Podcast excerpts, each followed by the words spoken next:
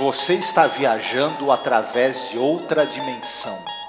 Uma dimensão não só de imagens e sons, mas também da mente.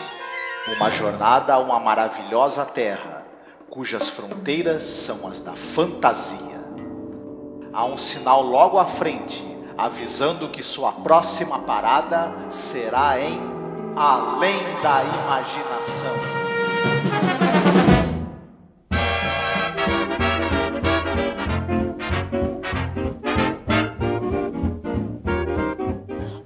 Ouvinte, seja bem-vindo a um especial dentro do nosso projeto sobre a série Além da Imaginação. Eu sou Angélica Hellish. E eu sou o Marcos. Hoje nós iremos fazer, né, Marcos, um especial falando um pouco sobre a carreira da única diretora de Além da Imaginação, atriz, diretora, escritora e produtora Aida Lupino, né, Marcos? Exatamente. Olha só, a gente não tem nem aqui a pretensão de falar sobre todos os filmes dela. É uma carreira enorme, entendeu? E a Aida tanto atuou muito, né, como também produziu. Assistimos alguns filmes sobre ela. Falaremos, né, o próximo episódio será o episódio The Masks, que é dirigido pela Aida Lupino. Mas vamos falar um pouco sobre ela, por quê? Porque a gente acha importante trazer para vocês, até, né, para quem não conhece, sobre essa artista, né, Marcos, que é tão importante, tão influente e uma pioneira, sabe, para o trabalho de outras mulheres que viriam mais à frente na direção, né? Exatamente. Eu confesso para você que eu conhecia muito pouco do trabalho dela e quando a gente se propôs a pesquisar, assistir as coisas que ela dirigiu, eu fui meio que nessa assim, vamos falar da única mulher, né, a dirigir um episódio de Além da Imaginação e da única pessoa a ser protagonista atuando, né, como, como atriz em um episódio e dirigir outro dentro da série. Eu achei que seria uma curiosidade por conta disso. Eis que quando a gente resolveu assistir aos filmes dirigidos por ela, sobretudo os filmes que eram da produtora dela, eu me, me surpreendi com uma, uma, diretora extremamente competente, com a visão de cinema e de, e de, crítica social através do cinema à frente do seu tempo, com um domínio absurdo de narrativa cinematográfica, enfim, eu, eu meio que, que assim caí de joelhos diante da obra dela, que é absolutamente sensacional. Ela eu acho que aos poucos o, o valor e está é, tá sendo redescoberto, as pessoas estão assistindo novamente. A internet acaba facilitando um pouco isso. A obra da, da, da Aida Lupino estão conhecendo, está tendo lançamento de caixas, né, com, com os trabalhos dirigidos por ela. E aqui no Brasil saiu da Versátil, né, inclusive, né? Isso. E a gente que, que conhecia a Aida como uma, da, uma figura muito ligada à questão do filme noir americano, acaba também descobrindo essa outra faceta dela de grande cineasta e uma pessoa de uma inteligência ímpar dentro da indústria de Hollywood. Sim, uma inteligência, uma sensibilidade, é, uma força muito grande, porque alguém que tinha uma, uma maneira de ver as coisas assim, uma maneira, por mais que ela fosse uma mulher de sua época, ela é uma mulher contra o marcatismo, né? Lutou contra isso, né? Então é, é impressionante, assim, um trabalho que enquanto ela produzia, produzia histórias é, que eram tabu, né? Na época, uhum. vamos falar sobre isso também mas é, falaremos então um pouquinho sobre isso da vida dela, a carreira e falaremos um pouquinho sobre alguns filmes, tá? Importante, quem gostar do que a gente falar ou tiver mais curiosidade sobre a. eu chamo ela de Ida Lupino, sabe? Nunca fiquei chamando de Aida Lupino.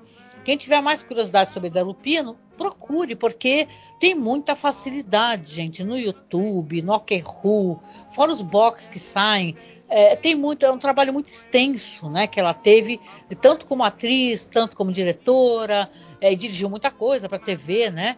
Então você você consegue acessar facilmente, tá? No YouTube tem bastante coisa, tá bom? Isso mesmo. And they believe that I love you, so I suggest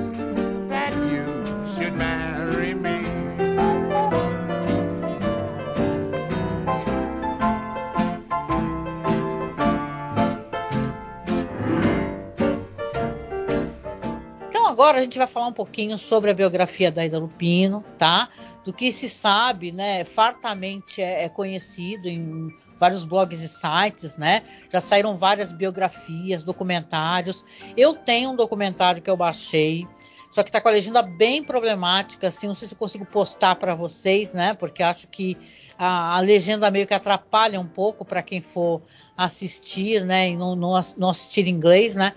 Mas é, é, um trabalho muito extenso, assim, de, de investigar, né? A Ida Lupino. Então, vamos falar um pouquinho aqui sobre a carreira dela, sobre onde ela nasceu, a questão da, da família, que isso é muito importante. E isso tem uma relação direta sobre o que seria a Ida Lupino mais para frente, né? Ô Marcos, começando aqui pelo fato de que ela, filha de atriz, né, né da Connie Oshia, é, conhecida também como Connie Emerald, né? Já era uma, uma dançarina muito famosa, com um comediante de music house chamado Stanley Lupino. E também tinha o tio dela, né? Que esse introduziu ela na carreira cinematográfica, que era o Lupino Lane, que era um cantor e compositor. Uhum ela já vinha de uma carreira de artistas, né, inclusive itinerantes, né? O, o, bisavô dela, por exemplo, já era tinha uma carreira também artística. Então ela, na verdade, eram gerações de artistas, né? É nascida ali em Londres, né? Em 1918, em 4 de fevereiro de 1918, ela já vem então mostrando dentro dessa família de artistas, né, de pessoas que respiram a arte, ela já tinha também a questão, isso é muito interessante, está na biografia dela, que ela conhecia as falas femininas das personagens de Shakespeare, por exemplo, né? Ela ficava sempre recitando, né? E tal. E o pai, o pai queria que ela fosse uma atriz, óbvio, mas ela queria muito ser roteirista, né? Ela disse que ela escrevia bastante também, né? Uhum. Pois é, os Lupino tinham já uma tradição com as artes dramáticas. O pai era comediante de, de, palco, né? E a mãe também. É... O, inclusive o Stanley, ele era considerado um dos maiores atores cômicos do teatro inglês na época. Uhum. O cara era um mito. E a mãe dela também era. A, também, a mãe dela também vai ter uma participação no cinema inglês. Inclusive, é notório que é, mãe e filha fizeram testes para os mesmos papéis. Quando justamente o tio, o Lane, o Lupino Lane, é, tentou introduzir a Ida no cinema. E ela começou a fazer alguns pequenos papéis em filmes ainda no cinema inglês.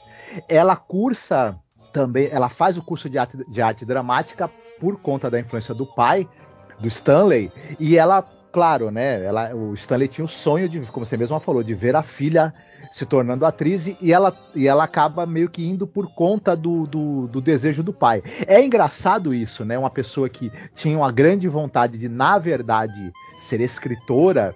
Claro, ela tinha uma orientação que ela queria escrever para o teatro, para o cinema, enfim uhum. e fazer a vontade do pai e no fim acabar descobrindo uma grande paixão e algo que ela realizava com incrível competência depois, né?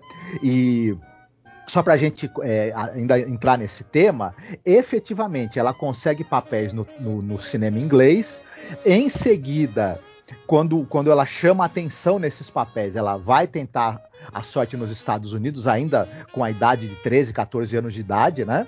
Sim. E também acaba conseguindo. Só que aí parte do, do digamos assim, da falta de, do desgosto um pouco dela com a atuação tem a ver um pouco com essa época, porque ela acaba pegando papéis de mulher fatal, de prostituta, de, de prostituta. De girls. Aos 14, 15 anos, né, uhum. gente? É bem estranho isso aí. E papéis que ela achava que não tinham a profundidade dramática da qual ela era capaz. E vai uhum isso vai fazer com que ela a gente ela, ela passou por três diferentes estúdios né é, você teve é, é ela acaba na Colômbia, ela por conta de brigar porque ela queria papéis mais marcantes, mais significativos, ela entra na geladeira durante um tempo. Depois ela brigou com Jack Warner também, que é o dono da Warner, né? Isso. Ela, ela, isso aí, mas isso aí já é a entrada dela em Hollywood, né? Quando ela já está uhum. em Hollywood. Ela, ela começou a carreira, isso é engraçado, só uma curiosidade porque é, é, teve um olheiro, né, que viu ela atuando, achou inacreditável, porque ela fazia um papel de é, fazia duas personalidades, uma menina má e uma, uma, uma garota boazinha. E ela Isso. acabou entrando para fazer o Alice no País das Maravilhas, né? e tal. E ela acha engraçadíssimo porque ela nunca achou, nunca se sentia confortável, né? Nessa uhum. espécie de papel também da garotinha, boazinha, né, e tal. E eles, eles também quiseram meio que moldar ela como uma nova Jean Harlow, né? Uhum, Isso é sim. muito estranho. Se vocês assistem o um documentário, você vê uma mulher jovem, muito loira, platinada, que definitivamente não é o que a gente recorda da Ida Lupino. Né? Uhum, Essa mulher sim. de olhos é, penetrantes, né? E cabelos castanhos, né? uhum. né? Então eles tentaram moldar a Ida Lupino e não conseguiram, né? de, de nenhuma maneira, porque é, é, é, claro, obviamente, ela chamava muita atenção pela capacidade de atuação, mas ela também não era osso duro de roer, não, porque ela, ela se negava, porque essa época, quem recorda, era o, o Star System. Uhum. Você tinha um contrato com o estúdio para tantos filmes, né, e tal, e você tinha que cumprir o contrato. E ela se negava, ela se negou, por exemplo, a, a fazer, é, fazer um filme com Ronald Reagan que achou que o filme era uma porcaria, ela se negou a fazer, né? Hilário, né? E aí já foi colocada, né, Marcos, na geladeira, como você tá falando. Uhum. Sim, é, ela, ela não queria se render a essa coisa, porque a, a Jean Hallow era aquela atriz que ela era o, o protótipo da bad girl e da garota é, da femme fatale dos filmes no ar. E, e, é engraçado que isso aqui é, é, é, é anti, é pré-code, né? Porque você tinha você teve depois aquele código, né? O código rei, sim. Código rei. Enfim, antes disso era, uma, era uma espécie de um vale tudo, né? A a Aida Lupino é, estreia no cinema no, no, no, no, período anterior ao Código Reis, onde, onde, como a gente já citou, né, pegavam ela com 14 anos para fazer prostitutas e, e, e, bad girls né? Mulheres de mafiosos, enfim, é, mulheres fatais, criminosas, e depois, né? É, ela ainda também tem essa briga com o Star System, porque queriam criar uma imagem para ela na qual ela não se. Não era o que ela queria para si mesma, tanto quanto. quanto e, até que em um determinado momento ela é colocada na geladeira, só que quando ela vai, ela retorna, ela resolve romper completamente com esse estereótipo. Vou, vou, usar o cabelo da cor que é natural, não vou aceitar papéis em que eu seja a, a bad girl. É, jo, jo, a jovenzinha bad girl, a jovem prostituta ou a jovem criminosa, e, e enfim, e realmente, nessa, ela chegava a ponto de, de, ir atrás dos diretores e falando: Eu quero esse papel aqui, não quero o papel que o, o estúdio, através do meu agente, veio me oferecer. Não, senhor, eu quero esse. E no, a partir do momento em que esses papéis foram dados a ela, ela passou a chamar muito a atenção. Aí sim, não apenas pela, pelo tipo físico dela de ser uma moça jovem, muito bonita, mas também por ser capaz de dar incrível profundidade dramática aos personagens. Tanto é que ela meio que aquele famoso, aquele filme lá, Uma Luz que se apaga, né? Nossa, esse é um dos que a gente até pode comentar um pouquinho se você uhum. quiser. Se você quiser contextualizar a época também, né? Que é legal, né? Uhum. Para a gente poder é, localizar, né, dentro das histórias, porque uma luz que se apaga, que tem no YouTube, né, Marcos? É história, é, tipo assim, ela não é protagonista principal no filme. É, é um filme onde ela faz uma ponta, ela faz uma, uma prostituta, né? Uma, aqui, claro, eles não são claros em falar que ela é uma prostituta. O filme é meio pudico, né? Só colocam ela como uma mulher indesejável para um dos personagens. É mais a história de um pintor que, que não consegue ficar com a mulher que ele ama. E depois tem uma questão meio meio de ah, dele conseguir ter sucesso na carreira e ela não.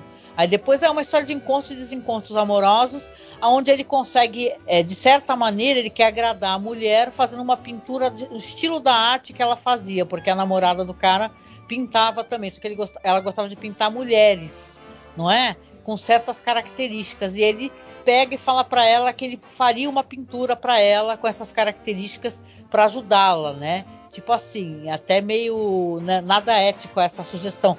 Mas no caso é a, a personagem da Ida Lupina é pega para poder fazer, né, esse, essa pintura aí, né? Só que ele tortura é, essa essa modelo dele que ela faz, porque ele fala que ela tem que rir, né? E ela, ela coitada, né? Ela tá nas ruas e tal, e ela aceita aquele dinheiro E você tem uma cena, que é uma cena famosa dela rindo, rindo, rindo, e daqui a pouco chorando, né? Chorando porque não aguenta mais rir, porque ele está torturando ela, né? Então é, é, um. Nossa, ela chamou atenção plenamente, né? Você tem detalhes desse filme para a gente poder colocar para o pessoal o nome original, etc. Então, esse é um filme dirigido pelo William, William Wellman e tem o Ronald Koeman no papel principal. É, como você já falou bastante sobre, sobre o filme, né, para a gente não se, não se estender demais apenas nele, você sabe a impressão que me deu? Uhum. Tudo, esse filme é, é desse cara, que ele é um soldado inglês e ele vai lá, né, participa de, de, de, missões do exército inglês nas colônias, na, na Índia, na África, etc. É, é, e é ferido, mas ele tem o sonho de ser pintor, ele volta né, para para Inglaterra e, e, vai tentando né, ter a vida, fazer a vida. E ele, e ele ganha dinheiro com pinturas que retratam as aventuras, digamos assim, do, do exército inglês nas colônias. E tem é inclusive certa... daquele autor famoso, né, Marcos? O... É um livro do, do, do, do Rudyard Kipling. Rudyard Kipling, né? Há uma forte romantização disso tudo ao longo do filme, todo o que bate de frente com o personagem dela. O personagem que a Ida Lupino faz nesse filme, ele é o personagem mais humano, mais realista e mais crível dentro dessa história toda, que é toda muito romantizada.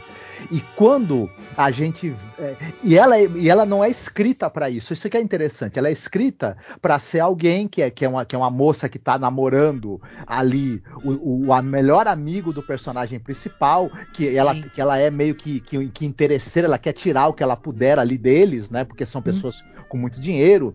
E ela é, e, e, por um, e por um motivo fútil, digamos assim, ela destrói o último quadro que ele pintou, o personagem principal, antes de ficar cego. Uhum. Uhum. Ela é escrita para ser um personagem pra gente não gostar dele e ter clara aversão a ele. Ela ser um contraponto desse, desses lords ingleses corretos. É, enfim, só que o que acontece? Ela, ela, ela dá para esse personagem camadas, uma humanidade, uma profundidade dramática tão grande que, para mim, foi o personagem de todos eles que me tocou muito mais sim, do que os outros. Sim, sim, né? porque era para ser uma história de um homem, de um soldado inglês e tal, e de uma história de amor. Né? E, aliás, a história que tem sobre ela conseguir esse papel é maravilhosa, porque ela entrou com tudo no escritório do diretor, sem avisar, exigindo né, uhum. é, fazer uma audição para o papel. Ela adorou, entendeu? Ela falou assim: eu quero fazer, entendeu? E, meu, foi uma, um, com certeza um start né, uhum. da carreira dela, com uma, sabe, uma ser levada a sério como uma atriz dramática. Uhum. Isso é muito o... importante. Ela era chamada, inclusive, ela se referia a si mesma, né, brincando de a, a pobre Bette Davis, né, tipo Bette Sim. Davis pobre, uhum. porque ela aceitava os papéis que a Bette Davis recusava, né? Só que, cara, é assim o que ela colocava e a força que ela colocava nesses papéis, não desmerecendo a Bette Davis, da qual eu sou, nossa, profundamente fã, era uma coisa uhum. ímpar, inacreditável.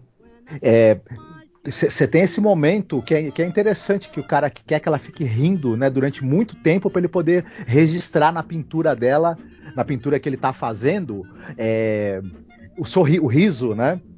E só que durante esse, esse, tempo em que ele ficou obrigando ela a, a, repetir uma risada, ela começa a ter, na verdade, estertores de desespero, de sofrimento, que é o sofrimento que esse personagem guardou dentro de si durante ao longo de toda uma vida de rejeição, de, de, de problemas, de, de pobreza. E, e, esse momento, ele primeiro que ele, que ele, que ele, que ele, que ele é, você toma um susto no meio do filme, você não espera isso. E é a cena da qual você nunca mais vai esquecer num filme que até então seria um filme que você tenderia a não lembrar de muita coisa, talvez, dele depois. É, né? não, e sentir pena do cara, né? Porque o filme é de um pintor que ele vai perder a visão. Uhum. Né? Então você fala, nossa, coitadinho. Aí você lembra dele torturando essa, uhum. essa, essa personagem que porque ela é uma párea social, uma prostituta, então ele podia torturá-la, né? Então deixa em xeque, coloca em xeque, né? A, a ética desse uhum. personagem, a, a, piedade é. dele, a generosidade dele, né? Então Sim. é muito legal. Ela é quase que um contrapeso, né? Para o filme ter uma, para não ser um filme água, água com açúcar, um dramalhão uhum. né, e tal, ela acaba dando importância para o filme. Não à toa a carreira da, dela dali para frente começou Ela uhum. foi é, trabalhar com com o Bogart, né? Uhum, fez o High Serra, fez o é, Day Drive by Night, que tem uma cena de tribunal muito famosa, uhum, né? Que ela é, rouba o filme novamente, né? Então é impressionante. É, esses dois filmes que ela, em que ela foi dirigida pelo Raul Walsh e contracenou com o Humphrey Bogart, ela é, já havia uma confiança na capacidade dramática dela, então ela ganhou papéis mais do, com mais tempo de tela e mais assim importância nas tramas. E aí, no meio desse monte de, de né, George Heft, Humphrey Bogart de pesos pesados, quem foi o destaque foi ela, de novo. Ela rouba o filme de novo. É verdade, né? E enquanto isso é importante, né, para fazer um paralelo com a vida dela fora das câmeras também, né? Que ela era de uma de uma geração que ela é, é, tinha amizade com todo mundo. Então o pessoal chamava a casa dela e tinha uma coisa legal. A mãe dela estava sempre com ela também, né? A mãe uhum, dela, ela, ela, tinha um pouco essa síndrome do, do abandono, né? Porque como ela era de família de, de, de né, artistas itinerantes e tal. Quando os, quando os pais não estavam presentes, ela sofria muito. Então, depois ela começou a viajar com os pais uhum, também. Sim. E a casa dela, o pessoal apelidava de O Hotel. Eu achei uhum. isso divertidíssimo, porque todo mundo ia para casa dela, ela, ela fazia uns namoricos ali com um com outro artista, não é verdade? Mas era assim, era, era sempre ela, era uma espécie de porto é, onde as pessoas encontravam segurança, encontravam acalento, né? Ela tinha uma personalidade muito afável, né? É, uhum. E assim, ela, de maneira muito inteligente, porque apesar da Ida Lupino não se considerar uma mulher feminista, ela trabalhava dentro desse espectro do que é o feminismo, né? De você, na época dela, é, você morder pelas beiradas. Eu acho isso muito inteligente, porque ela assumia isso publicamente depois. Que ela Sim. fazia assim, ela manipulava, ela não só brigava com os chefes de, de né, de estúdio, nada disso. Ela mordia muito pela beirada. Não à toa ela, ela, ela aprendeu muita coisa, ela trabalhou com grandes diretores e ela, e isso falado por eles mesmos, é uma pessoa que conhecia muito de cinematografia, entendeu? De iluminação de cena e tal. E mais para frente, quando ela vai ter a produtora dela, a gente vai falar sobre isso, ela não pode se dar o luxo de ficar regravando, regravando, regravando coisas. Então ela tem que acertar ela tem que acertar. Então o que, que acontece? É interessante, né? Que ela é, era uma pessoa e era uma atriz e era uma artista que ela se importava e se interessava muito sobre o, o, como é que é a feitura de um filme. Desde roteiro, obviamente que ela já tinha muito interesse, mas a direção também né? E, né, Marcos, tem até uma história muito interessante, né? Você até estava conversando comigo, né? Porque antes dela ser é, uma, uma diretora efetivamente, né? Ela andou dirigindo, né? Só que às vezes não aparecia nos créditos, né? Sim, ela conta numa entrevista que diferente de outras de outros atores e atrizes, porque você tinha que ficar ali esperando é, o seu momento de entrar né, da cena que você iria participar. É, é, ela, na verdade, uma parte da carreira, é, principalmente nos, nos, primeiros anos de contrato dela, ela era coadjuvante. E ela falava, enquanto que o pessoal ficava tomando um refresco, passeando, enfim, o que, que ela, como você mesma disse, o que, que ela fazia? Ela ia falar com câmera, ela ia falar com o diretor de fotografia, ela ia falar com o técnico de som, ela ia falar com o roteirista e ela foi aprendendo através da, ela tinha uma, como a gente mesmo falou, ela era uma inteligência rara. Então, através do ela observando o trabalho, conversando com as pessoas envolvidas com todo com todas as etapas da produção, ela foi aprendendo. Pois é, mas no, tanto no, no, nos anos, no início dos anos 50, ela já está, por exemplo, ela participou do, do filme Cinzas que Queimam, né, On, On Dangerous Ground, em que ela é, contracena com Robert Ryan. E o filme é um filme dirigido pelo Nicolas Rey. Ocorre que durante as filmagens o Nicolas Rey ficou doente e você veja só, entrega a direção do filme durante o período da doença dele justamente para Ida Lupino. Tanto é que na época ela não foi creditada como co-diretora, mas hoje ela aparece como co-diretora do filme. Então você calcula uhum a confiança e a segurança que as pessoas que a conheciam sentiam nela enquanto pessoa plenamente capaz de conduzir, inclusive, a direção de um filme. É, ela já tinha, nesse mesmo ano, ela vai dirigir um longa também.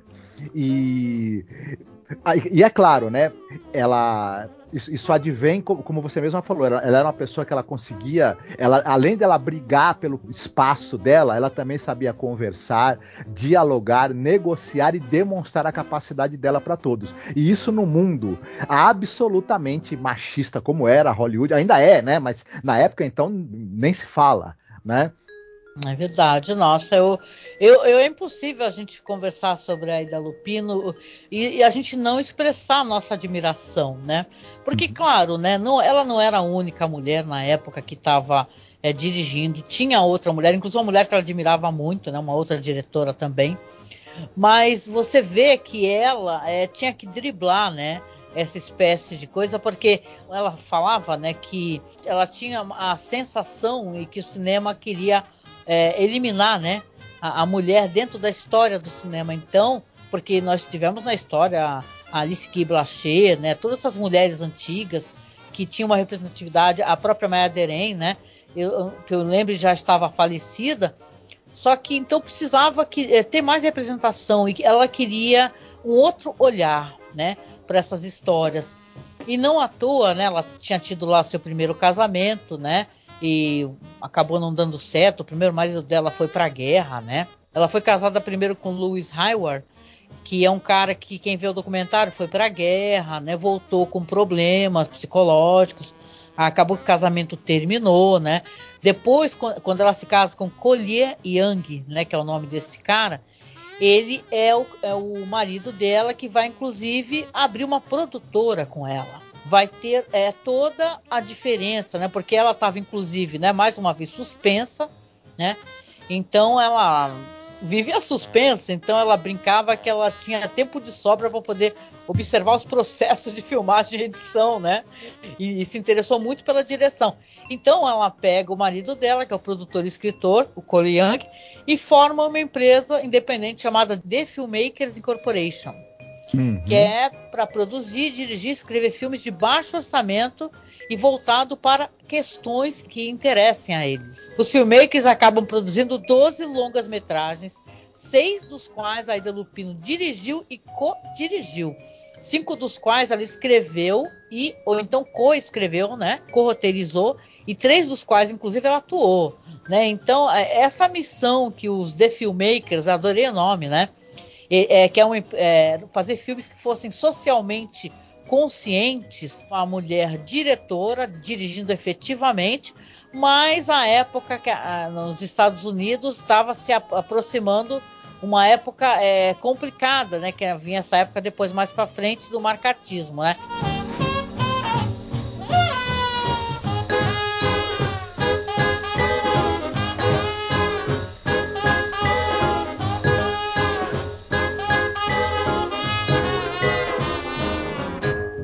Mas eu queria aproveitar aqui esse momento para a gente falar de algumas produções, porque assistimos, que são filmes absolutamente é, maravilhosos, né, Marcos? Eu acho que você concorda comigo.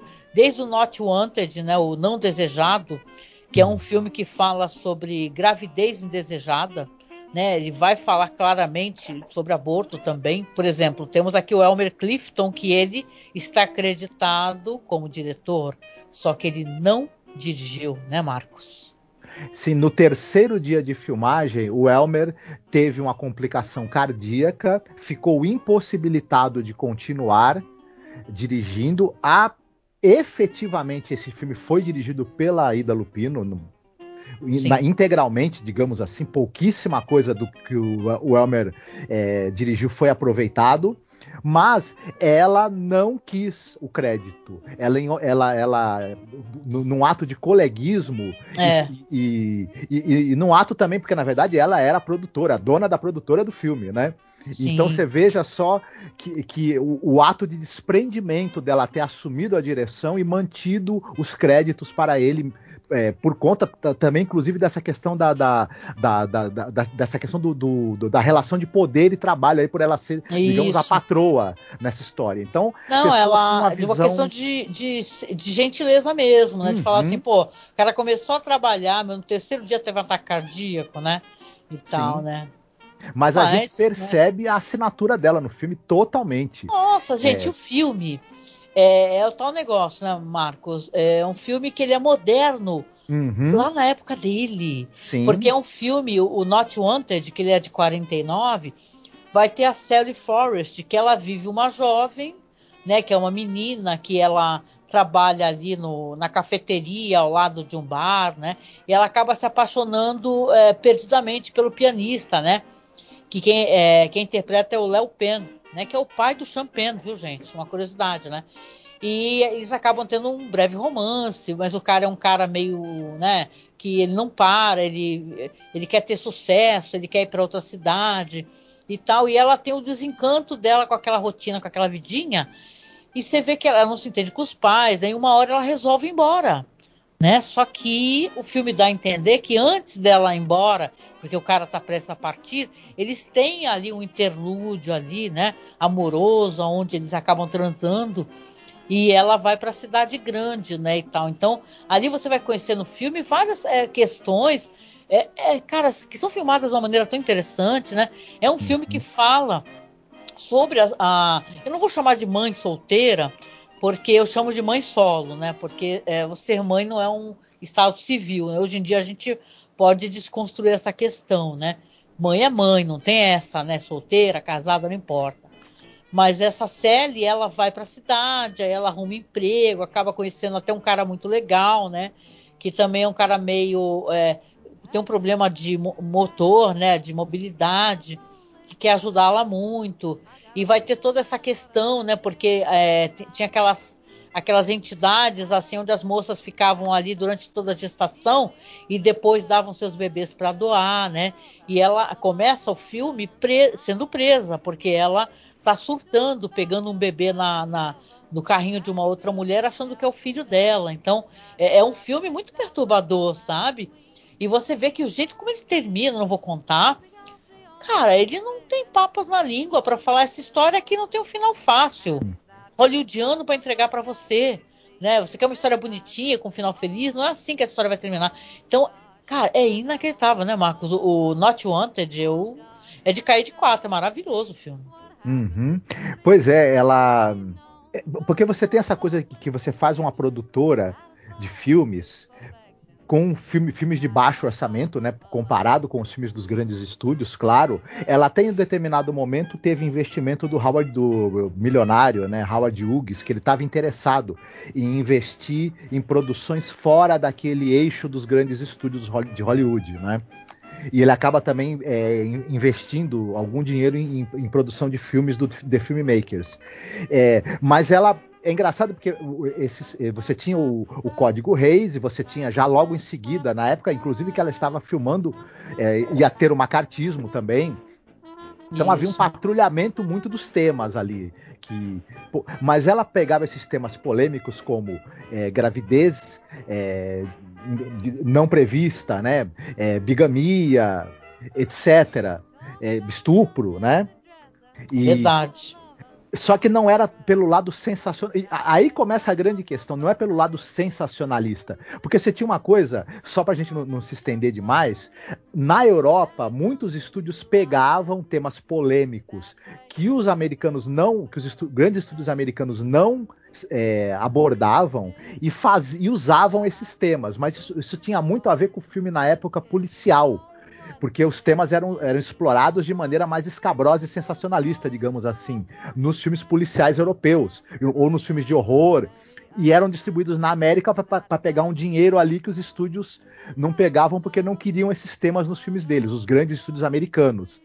Ela não, ela usa temas que, que são polêmicos, mas não de maneira sensacionalista. É de uma forma com um olhar sociológico, um olhar extremamente consciente de para trazer uma, um, uma reflexão sobre aquilo. Ela, os personagens, interessante, é, é uma outra América, é a América que pobre, é a América que é atingida por esses temas mais sensíveis, porque ela não tem, não são pessoas abastadas que podem resolver esses problemas sacando o dinheiro que elas têm.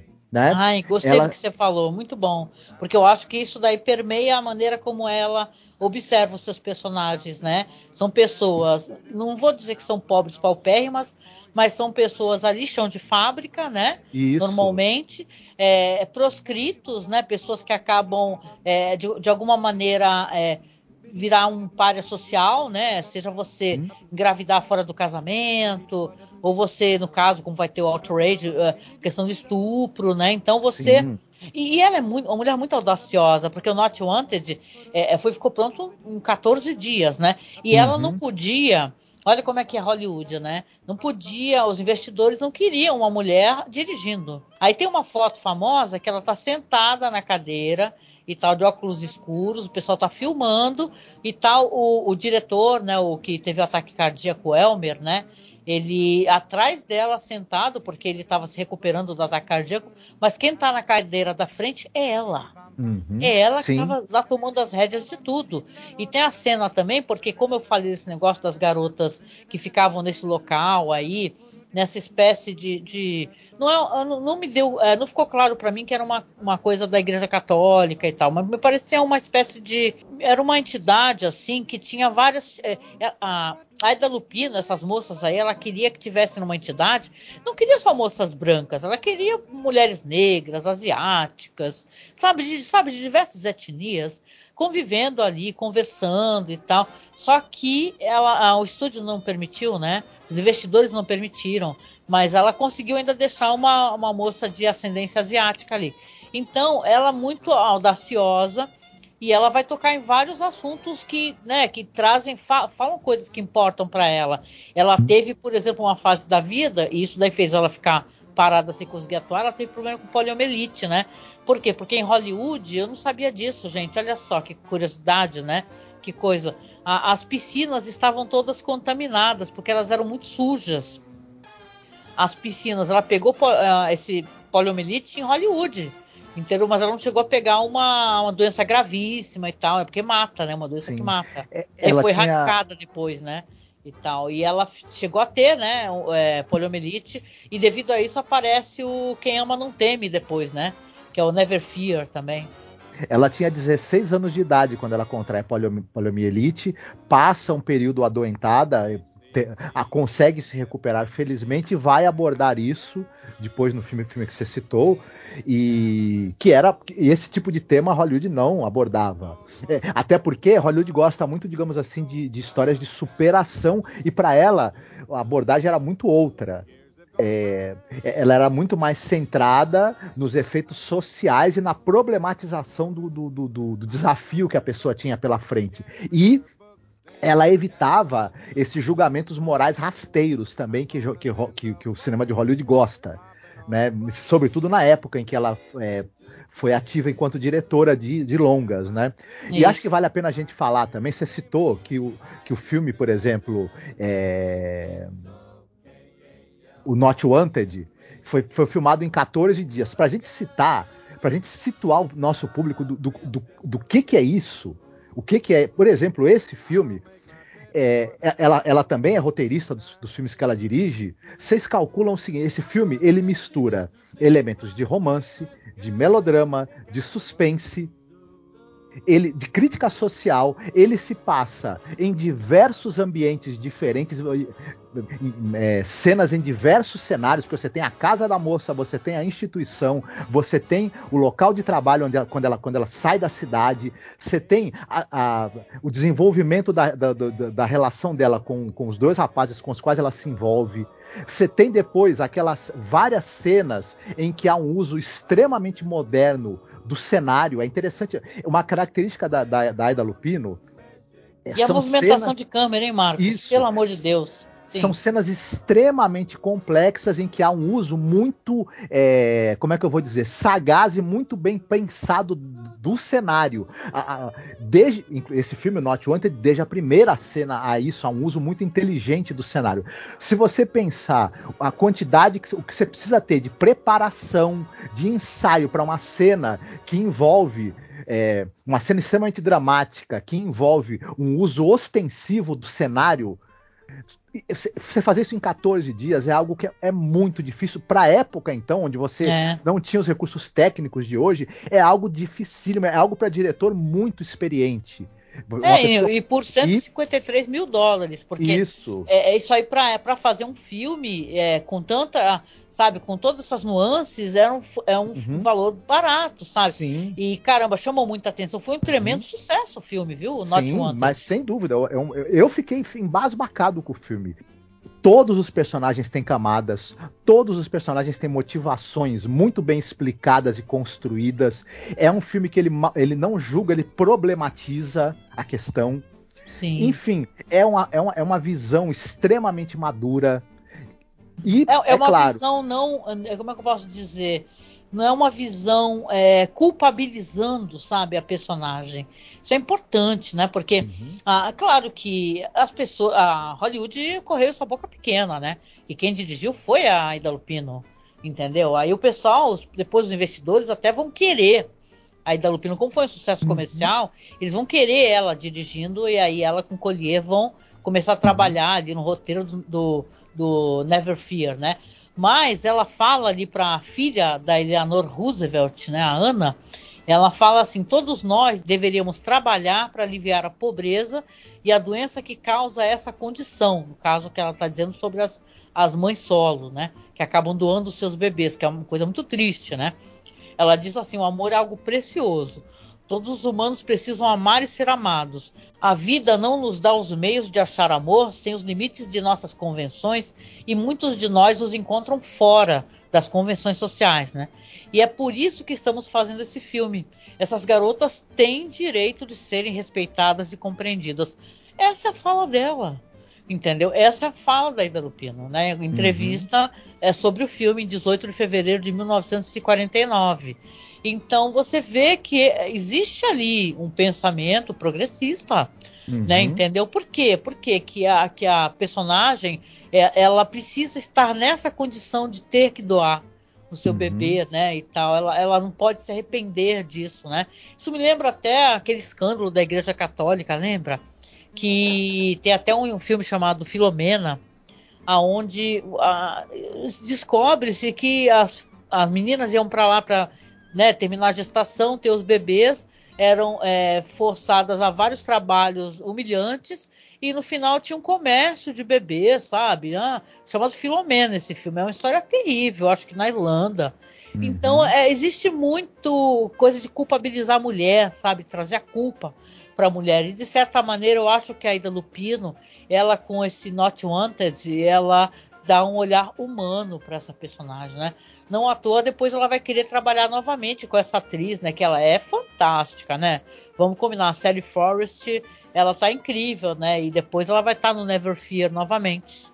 Uhum. Essa coisa da, da qualidade do, das atuações nos filmes que, a, que a Ida Lupino dirige é uma constante. Ela era uma excepcional atriz, portanto, uma pessoa muito capaz de, também de dirigir atores e extrair deles o melhor. E as atuações de, de, dos diversas, né, inclusive de, de ela, ela ela dirige aí a, a, a Sally Forrest, mas ela, ela dirige também ou, em outros filmes que, que foram produzidos e dirigidos por ela, atores até mais famosos, Edmond O'Brien, Joe Fontaine, por exemplo. né? Só para citar é, dois nomes. E sim. ela sempre extrai atuações absolutamente perfeitas e, e, e muito tocantes de todo mundo. É, é... interessante, né? Porque é, ela quer discutir no, no Never Fear, né? É a questão dessa verdadeira epidemia da doença, sabe, da poliomielite, uhum. né? Porque você vê que eles estavam tendo esse problema em 49. Isso. É, uhum. É, era uma mais de mil crianças paralíticas, uhum, né? Sim. Fora as que morriam, né? E ela uhum. mesma acabou sofrendo um acidente no set, ficou, teve que dirigir totalmente sentada. E o uhum. filme, gente, ele, ele mostra uma cena de uma dança de cadeiras de roda, coisa que nunca teve no cinema. Entendeu? Você mostrar uma cena de dança, de todos estão com cadeiras de, em cadeiras de roda sabe? E isso é uma coisa inacreditável, entendeu? Você que ela sabe muito, muito bem trabalhar com os orçamentos, porque ela que nesse filme ela, ela tem um orçamento que é de 150 mil dólares, né? Manjava muito cinematografia e tinha toda aquela malemolência, né, para lidar com atores e atrizes em situações, né? Uhum. É, é, né, dirigir homens, né? É, é, é, nessa época que ela vai dirigir o The Hitchhikers, né, também, né, mais para frente. Mas cara, é muito interessante. Uhum.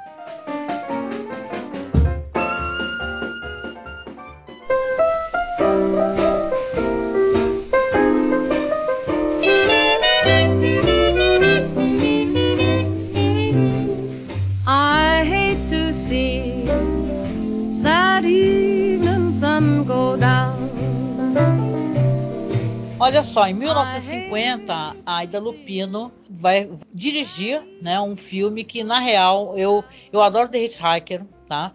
Mas eu acho esse filme uma obra-prima, entendeu? Em vários sentidos, porque você vai ter aqui uma atriz que é a Mala Powers, né? Ela vai ser a atriz principal do The Outrage, Aqui no Brasil saiu O Mundo é o Culpado, né? Que é um filme é, que inicialmente ia se chamar Nobody Safe, ou seja, ninguém está seguro, né? Que até eu acho que é um título até mais é, tem mais relação com o filme, que ele vai contar a história de uma moça cheia de alegria de viver, é, já noiva ali, prestes a se casar, com, com uma pessoa que ela adora, família muito carinhosa e tal, mas todo mundo visivelmente chão de fábrica, né?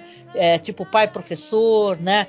O, o noivo também um garoto ali ascendendo ali na, na indústria, acho que até de, de ela mesma, né? Trabalha na contabilidade de uma marcenaria. E você tem aí uma história de uma moça que ela vai ser estuprada, né? Ela vem sendo observada ali por um cara que tem uma espécie de um de um barzinho ali próximo, onde ela pega um café, pega um bolo para poder tomar um café com o noivo, segue ela, entendeu? Ela tá voltando para casa sozinha e acaba sendo atacada por esse cara, né? E o filme ele não cai em nenhuma é, cilada ou cacuete que esse, essa espécie de filme teria. Isso eu acho muito interessante. É, primeiro que ela é uma personagem que ela, quando atacada, isso é terrível, é, claro, não vai ser mostrado para o espectador o ataque, mas ele faz é, né, aquela questão da sombra se assomando em cima da personagem, mas ela vai contar para os pais e a polícia e né, Marcos é uma coisa que que você fica até é, admirado porque as famílias têm uma tendência a esconder essa espécie de coisa, mas aqui tem uma reviravolta muito grande, eu acho, porque justamente por ter toda essa preeminência dela contar para a polícia, de todo mundo ficar sabendo, meio que a vida dela acaba. Ela fica sendo revitimizada sem parar, né, Marcos? Ela uhum. primeiro, a família, claro, apoia ela prontamente, o noivo também, mas a sociedade olha ela e julga no emprego, o pessoal cochicha. É como se ela fosse culpada. E é uma coisa que a gente conversa até hoje. Até hoje a gente conversa sobre revitimização das vítimas de estupro, né? Que a sociedade fica, ai, mas ela tá vestida como? Ai, mas olha o comportamento dela. Ai, mas peraí, vamos ver a biografia dela? Peraí, gente, peraí, como assim? Então, é assim, é uma coisa é, tenebrosa, né? Mas esse filme ele aborda isso com uma coragem, né? É impressionante, né? Com uma generosidade para a personagem, porque ela vai sair desse meio aonde ela existe para fugir dali, para fugir daquilo tudo. E ali ela vai encontrar a paz. É muito interessante, né?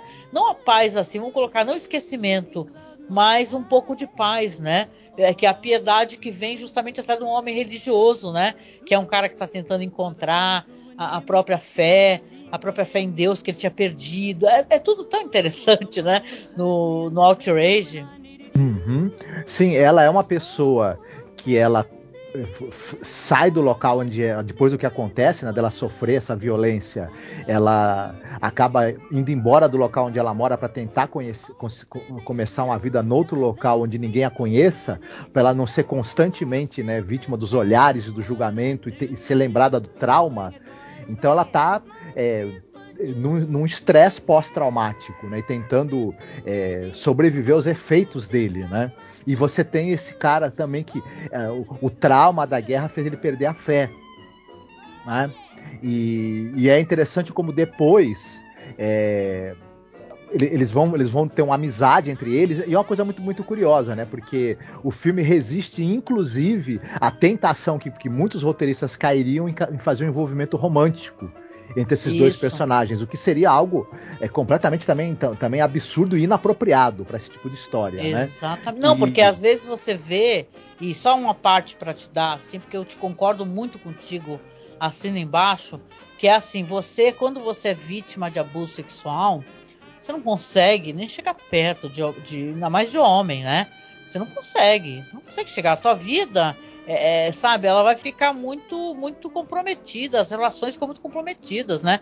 Então é interessante como o personagem tem respeito, né, por ela e ele entende que ela precisa do espaço dela, que ela não tem condições, na é verdade, de aproximações, que se existe uma aproximação tem que ser apenas para um diálogo, para uma conversa, para um desabafo, né? Isso é muito, é muito interessante. Como a Ida Lupino ela olha para essas personagens que elas são vítimas muito mais da sociedade, sabe? E de convenções, e sabe, coisas que destroem a, a mulher, né? Que oprimem a mulher, é muito bonito, né, mano? Exatamente. E aí, e é, aí esses dois personagens, tanto a, a, personagem da moça, né, que foi vítima da violência, quanto esse. esse eu não lembro se ele é um, ele, ele, ele é um padre, ou, acho que ele é um padre, né? É isso, um ele é um padre, um pároco, isso. Isso. E como a amizade que os dois desenvolvem, e, e, e, digamos assim, ele perceber que essa pessoa precisa de um amigo, precisa de orientação e de apoio. É, e é interessante essa coisa de, de, de, uma pessoa que encara o seu papel como pároco justamente por esse viés, né? De alguém que está ali para orientar, para apoiar, enfim. E, e, como isso também vai servir para restaurar, digamos assim, a fé do cara e a vocação dele. E então é, é, é, é algo que, que, que, escapa de todas as armadilhas, digamos assim, que esse tipo de história poderia trazer e acaba realmente funcionando como, como uma história que, que o fundo dela é justamente você assumir suas responsabilidades e e, e, e, também de, de, você dar apoio né, e, e cuidado para alguém que está sofrendo um estresse pós-traumático como esse. E que às vezes você não encontra nem entre os seus, os seus parentes, os seus pares, os seus colegas de trabalho. Né? É, enfim, de novo, ela, ela não perde a oportunidade de problematizar as questões, de, de ter um olhar para, os vários aspectos que esse tipo de, de, de, de, de violência, né? violência urbana, inclusive, violência especificamente contra a mulher traz né? E, enfim, muito bem dirigido, muito bem escrito e, e, e, assim muito bem pensado enquanto enquanto filme que, que traz a reflexão e denúncia sobre o tema, né? E, e, que, e, que, e que deixa muito claro, né? É, cada um tem um papel. A, nesse, quando, quando acontece esse tipo de crime, esse tipo de trauma, em que você tem uma vítima que precisa muito de apoio e de, de cuidado, é, cada um tem um papel a, de, a desempenhar no, no, no, na reinserção dessa pessoa e no caminho que ela pode ter para voltar a ter uma vida normal. E quando as pessoas falham também, o filme sabe apontar muito bem onde elas falharam, né? Em acolher a vítima desse, do, do, crime. E é muito bom, muito interessante. Assim, é, é, enfim, é coisa que você não espera ver num filme dos anos 50, né? É, exatamente, nossa. É um filme muito interessante, muito corajoso, eu recomendo demais. Aliás, a atriz está maravilhosa, assim, maravilhosa. No documentário que a gente assistiu, tem várias vezes ela aparecendo, né? Claro que Sim. o documentário ela tá uma mulher bem mais velha, uma mulher madura, mas você reconhece nela o carinho dela falando da Ida Lupino. Sim. Aliás, várias pessoas, né, Marcos, no documentário, né? Uhum. Atrizes, aquela Gina Rowlands, tem o Roger McDowell, na verdade. Então você te- vê muita gente conversando sobre ela, né? E admirando a coragem dela, porque realmente é uma mulher que ela é necessário, tanto ela como todas as, as mulheres é, durante, né? Porque não era só ela dirigindo, que tinham essa, essa coisa de você falar, você tem que me arriscar, eu quero fazer, né? É claro, depois que a gente vai comentar aqui, a gente não vai falar todos os filmes do The Filmmakers, claro, mas a gente vai comentar o, o The Hitchhiker, que é um filme muito famoso, muito famoso mesmo, né? Na vida privada, o casamento dela com o estava acabando, porque, no final de contas, o Never Fear, ele meio que foi um fracasso de bilheteria, né? Algo assim. E ele acabou tendo algumas decisões que eles não concordaram e o casamento dele estava indo abaixo, né? Uhum, Eu só queria sim. só mencionar antes que eu esqueça, antes que eu saia do- da temática do outrage, né, que esse é o mundo é o culpado, né, que é o filme que ela trata corajosamente de estupro, né, que ela durante uma entrevista que ela deu para um livro para uma para duas escritoras, a a Therese Grisham e a Julie Grossman, que é um livro chamado é, Aida Lupino, é, Director, Her, Her Art and Resilience in Times of Transition, é, de 74, a entrevista. Ela diz assim, Aida Lupino, eu acho que foi algo bom de se fazer na época, sem ser muito moralista. Afinal, não foi culpa da garota. Eu apenas pensei que o efeito que o estupro pode ter em uma garota não é muito discutido. A garota não fala nada sobre isso ou vai até a polícia. Ela tem medo que não acreditem nela. Então, Uhum. falado pela diretora. Então é, é isso, né? Então eu acho que realmente é, é, é de se assistir para quem não assistiu, Uhum. entendeu? Entender a coragem, né? Porque é, alguém deu um passo para que outras mulheres pudessem correr ou então ter filmes que tratem claramente dessa temática, como Acusados, por exemplo, com a Judy Foster, né? Que é um filme muito famoso, não é, Marcos? Que tem essa, essa, essa discussão, um filme de tribunal sobre estupro, Sim. Né? Então é, interessante. É, nesse filme que você citou do, da Jodie Foster, tem. Ele é um filme muito centrado na questão de desqualificar a vítima, né? E. Que, que, era uma, que é uma estratégia até hoje muito usada quando certos canalhas né, vão tentar se defender, canalhas culpados né, de, de, uma, de, uma, de uma acusação de estupro. Uma das estratégias mais comuns que a defesa desses sacripantas faz é tentar desqualificar moralmente a pessoa que é vítima da violência, a mulher, no caso. Né? E esse filme da Jodie Foster Acusados é um filme muito é, exemplar em, em, em cima de, dessa questão. Né? Vale muito a Sim. pena ver, inclusive. Né? E, Sim. Mas, mas é interessante que tanto no, nesse filme, no, no, Outrage, quanto no Not Wanted, o quanto há um recorte para uma leitura do psicológico né, da, da, da mulher tanto, tanto a, a, moça né, que tem, tem essa questão da, da, da gravidez, né, da, de ser mãe solo e não contar depois com, com, com o apoio do, do pai, né, da criança, ser rejeitada, uhum. quanto essa questão da moça que sofre violência, há um recorte para você ver em, em, em, o, a questão do psicológico, né, do, do, do, quanto isso mexe com, com a cabeça né, da, da, dessas mulheres e como isso também na narrativa aparece de uma maneira muito criativa, muito interessante. É num filme de poucos recursos, né? Que Sim. aí, aí é, você depende 100% da sua habilidade enquanto contadora de histórias, né? enquanto diretora, para demonstrar isso, já que dinheiro mesmo não havia muito, né?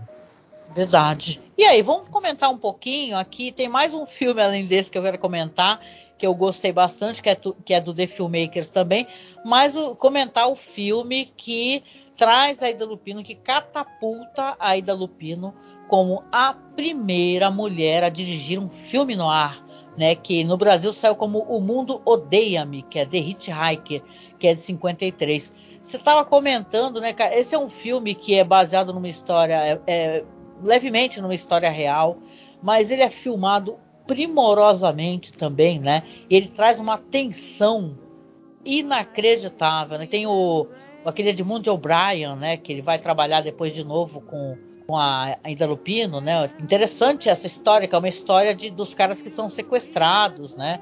É um cara, um cara que era assassino serial, que estava é, eram assassinatos ocorridos em 51 por um cara chamado Billy Cook, né? E tal, e acaba a Ida Lupino acaba então criando aí o, o Mundo Odeia-me, né? Que é uma história muito legal, né? É, você vê ali que ela vai fazer uma história que é, é um road movie também, né? Além de tudo. Uhum. Sim. É, o, ela pegou o ator que. Esse ator é, é, é, que faz o criminoso em The Hitchhiker. Ele é muito famoso porque ele era o, ele era o promotor de justiça, o Burger, daquela série Perry Mason. É o, o, o William Talman Jr.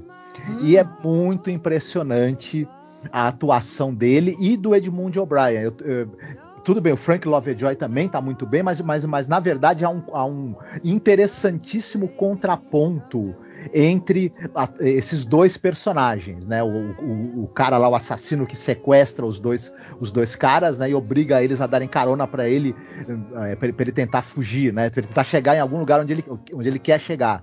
É, que, e os dois personagens que são os, os, os, caras que acabam sendo sequestrados são justamente o vividos pelo Frank Lovejoy e Edmund O'Brien. Mas é, especificamente é, o personagem do Edmund O'Brien e do William Talman tem essa questão de que há um contraponto muito forte. São as duas personalidades que vão entrar em choque mais diretamente ao longo do, do, do filme.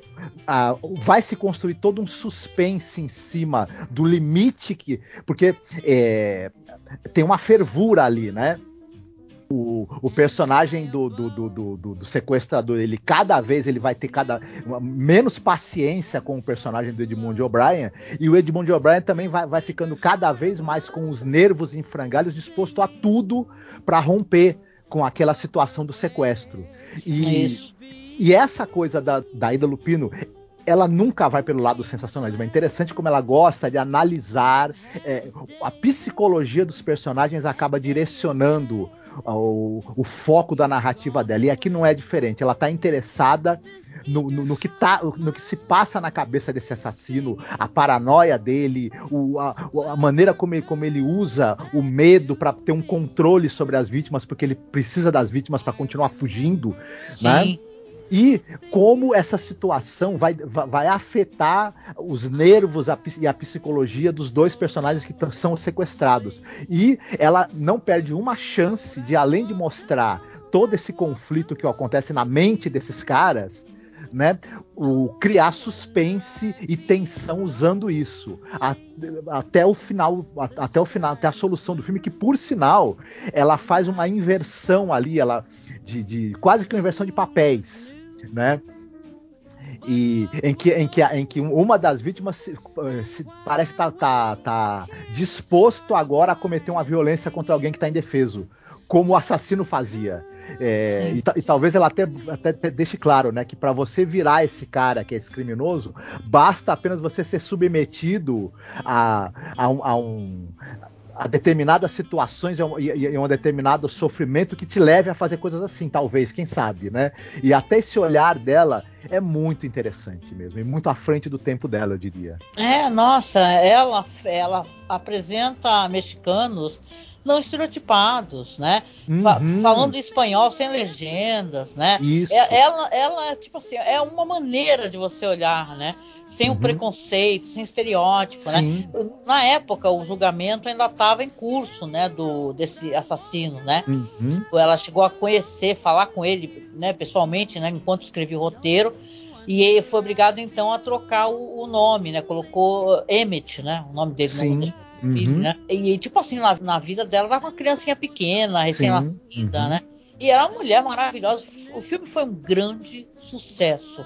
Não é para menos. E ele cimentou a, a, a, capacidade dela enquanto uma diretora, uhum. uma atriz e diretora.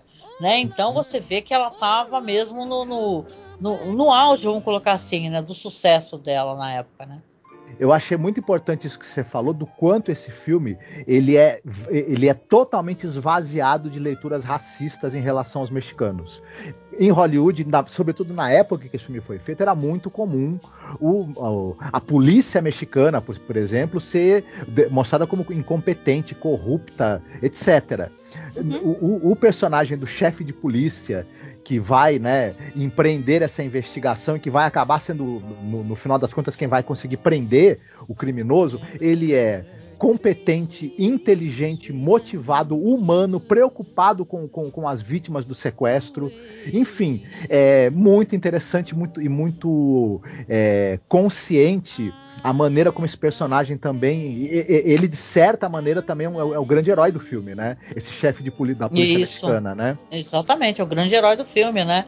É, é muito emocionante o final do filme, sabe? É, é um grande filme. Vamos colocar assim tudo, uso de luz, de sombra, né? Essas cenas dentro do carro, aquela tensão de quando eles tentam fugir, aquela humilhação pelo qual o bandido faz eles passarem, né?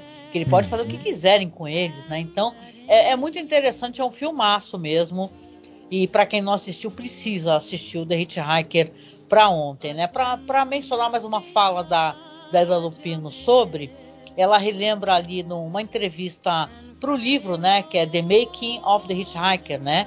Que é um livro ilustrado, viu? Por Mary Ann Anderson. Olha, coisas que não chegam aqui no Brasil para a gente, né?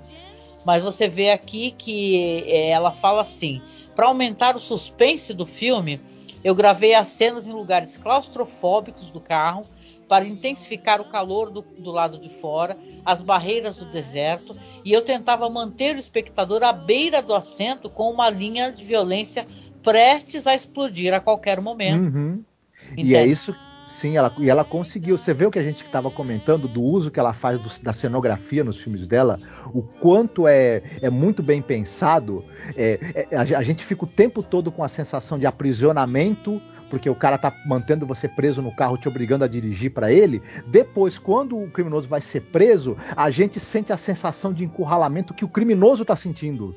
Isso, né? exatamente. Por, é, é muito, muito bom e muito interessante isso.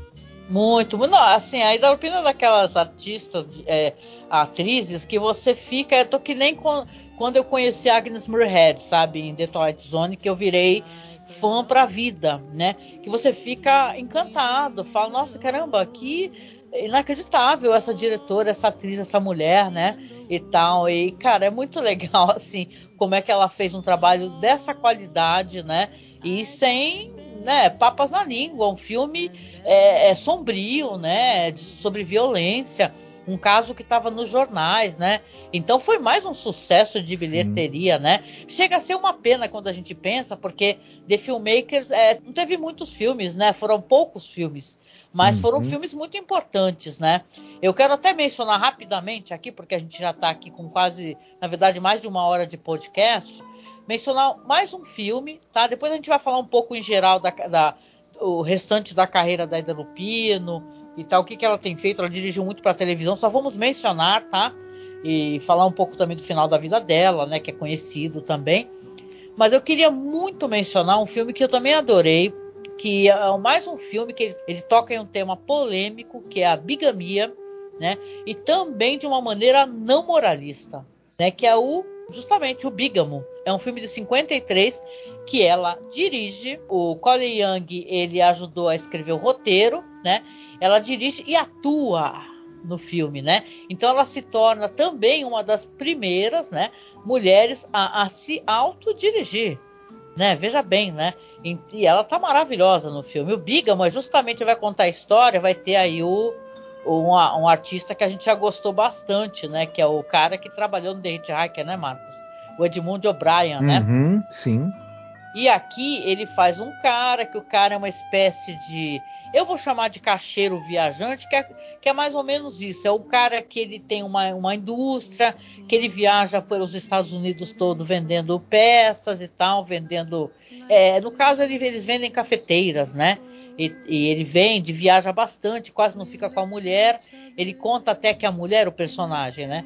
Ele, ela ficava muito em casa, meio perdido, o casamento estava meio se destruindo e só que ele colocou, né? Ela começa a fazer parte da empresa e ela vira uma workaholic e tal. E eles têm aquele foco todo uhum. em, em, em, viajar, né? No caso ele que viaja, né? Ele que faz as vendas e ela faz a parte de, de fechar a venda por telefone, por exemplo, né, e tal. Ela tem um papel muito importante na empresa. E ele se sente muito só, ele fala isso, que ele se sente muito só, que ele viaja bastante. E a, a tem a Joan Fontaine, né, que ela faz a, a mulher do cara, né. Só que no, em uma dessas viagens, ele solitário, ele fala que não quer pagar por companhia, né? Dá a entender que ele não quer chamar prostitutas, né? Ele acaba resolvendo, ele está em o quê? Numa cidade ali, acho que está em Hollywood, né? Fazendo um daqueles é, ônibus turístico, né? Que acho que existe até hoje, né? As casas dos artistas e tal. E tem uma mulher linda, maravilhosa, meio cochilando, que é nada mais, nada menos que a Ida Lupino. E ele começa a querer conversar com ela, começa a flertar com ela e tal. E depois ela acaba aceitando ali o, o, os flertes dele, né? Levando ele para o que ele descobre depois que é o trabalho dela. Ela trabalha numa espécie de restaurante chinês, né? É garçonete. E aí ele vai ter uma fé com ela e vai acabar, na verdade, tendo uma relação com ela. Né? Relação mesmo marital, né? De marido e mulher. Só que ele é um homem casado. Esse é um filme aqui que ele, as coisas vão ser descobertas porque ele a esposa, né? A, que é a, a né? A Joan Fontaine. eles estão tentando adotar uma criança. Ela não pode ter filhos, então é, eles estão tentando adotar. Só que o cara que faz adoção, o agente de adoção, é um senhor, um velhinho ali que é quase um Sherlock Holmes, o cara. Né, ele resolve investigar ele, viaja atrás dele e tal, e ele acaba descobrindo tudo, e, e, aí que ele vai contar a história dele.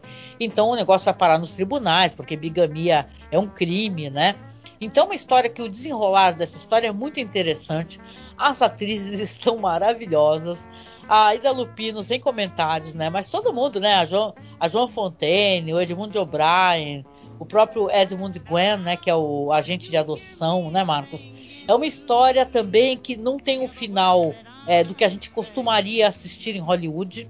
Né? Eu acho muito interessante isso, um final que não é aquele finalzinho fechadinho, né? Uhum. Que você uhum. fala assim, ah, peraí, ele vai ser punido e, se, então vai abandonar essa mulher cruel e workaholic, nada disso, né?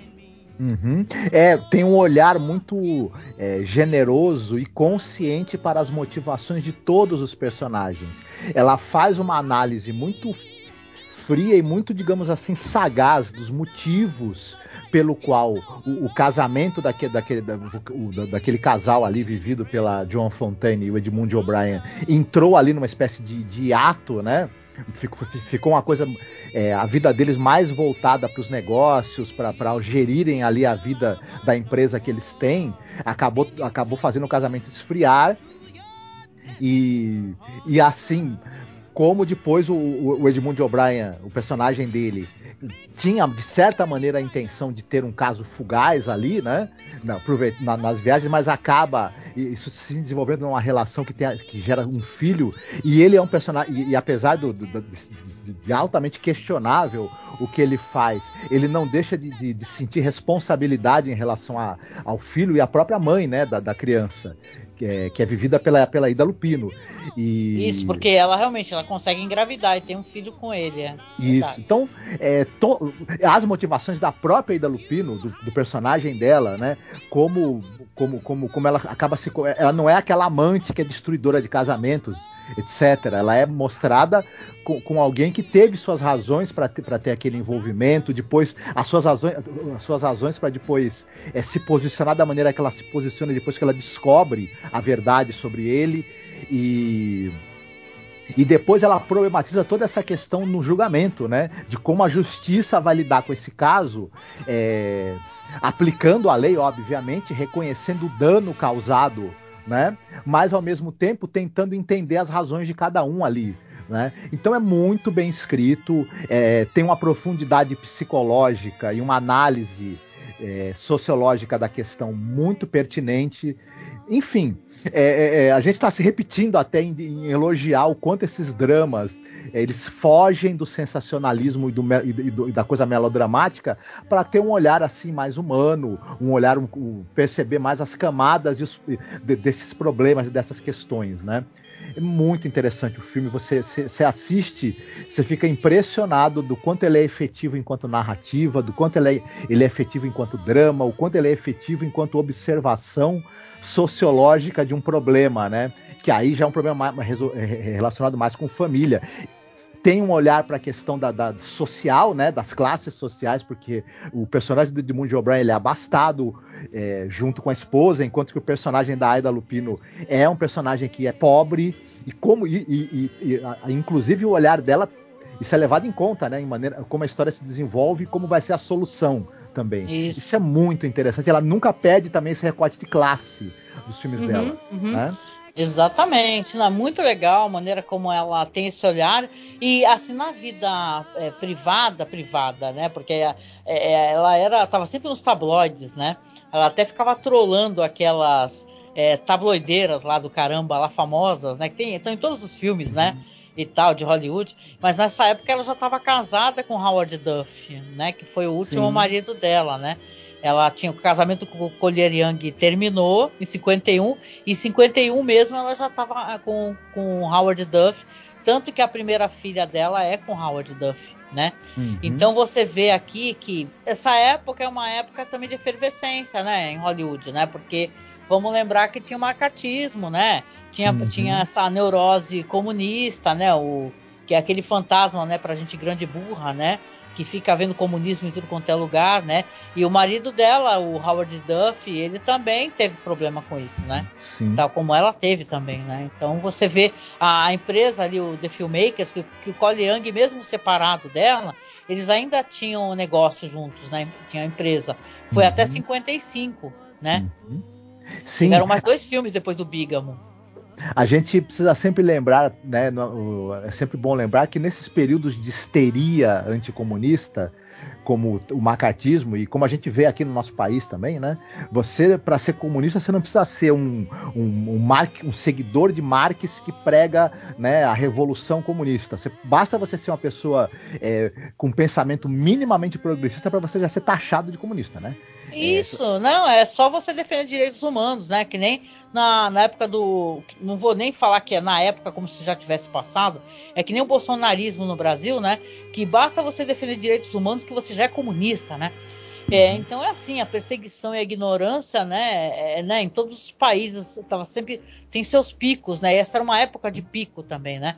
Vamos lembrar Sim. que aqui a Ida Lupino, ela quando a, a empresa é, fechou, né, o The Filmmakers, ela continuou dirigindo a carreira dela como diretora foi até 68, porque ela dirigiu, né, Marcos, Alfred Hitchcock Presents, aquela série thriller, The Twilight Zone, vamos lembrar o próximo episódio, é, Have Gun Will Travel, Honey West, The Donna Reed Show, Gilligan's Island, é, uhum. 77 Sunset Strip, The Rifleman, The Virginia, San Benedict, é, Os uhum. Intocáveis, Hong Sim. Kong, The Fugitive, Bewitched. Gente, ela dirigiu pra caramba.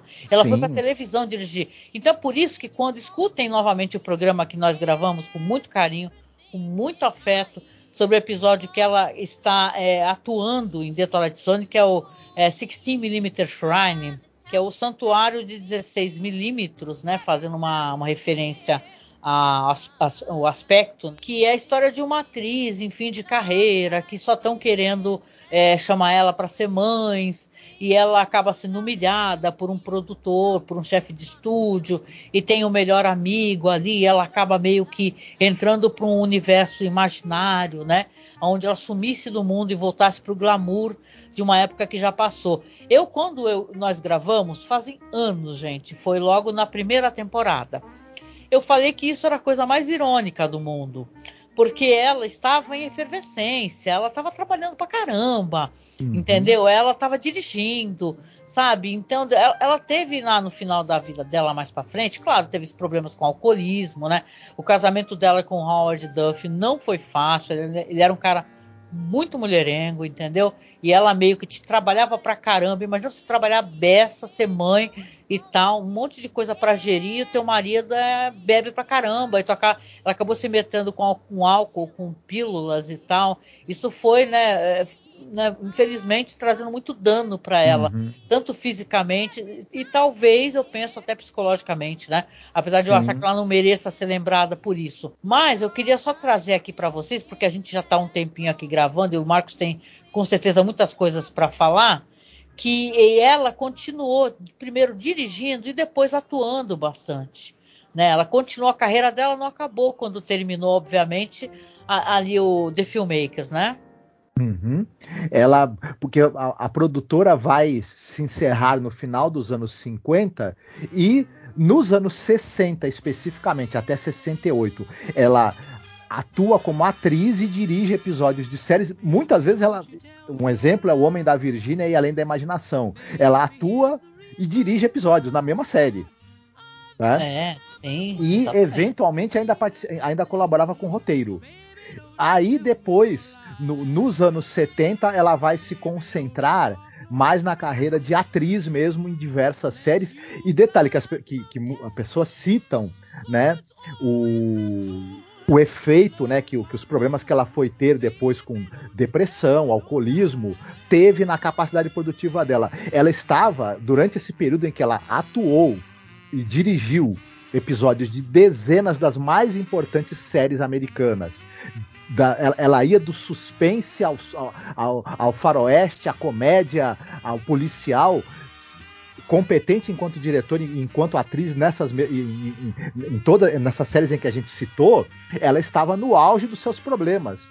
É, tanto de, de, de, de, depressão quanto de alcoolismo, e isso não a impediu de ser uma profissional incrivelmente talentosa e de manter relações pessoais produtivas e, de ser muito querida por todos. Então, na verdade, é, ela, ela, ela fez isso tudo apesar dos problemas dela, né?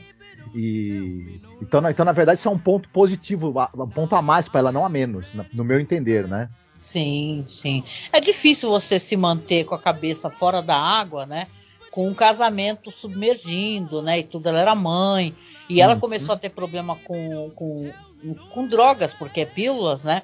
E álcool, e porque é ansiedade, né? Imagina você ter é, é, você lidar com tudo isso, né? E a cobrança e, e diretores, você sabe, Rod Serling ficou doente e morreu jovem por causa disso, né? O Rod Serling era alguém de 40 e poucos Sim. anos que parecia um cara de 60, entendeu? Então é muita cobrança e tal. E ela dirigiu, foi para televisão dirigir, uhum. né?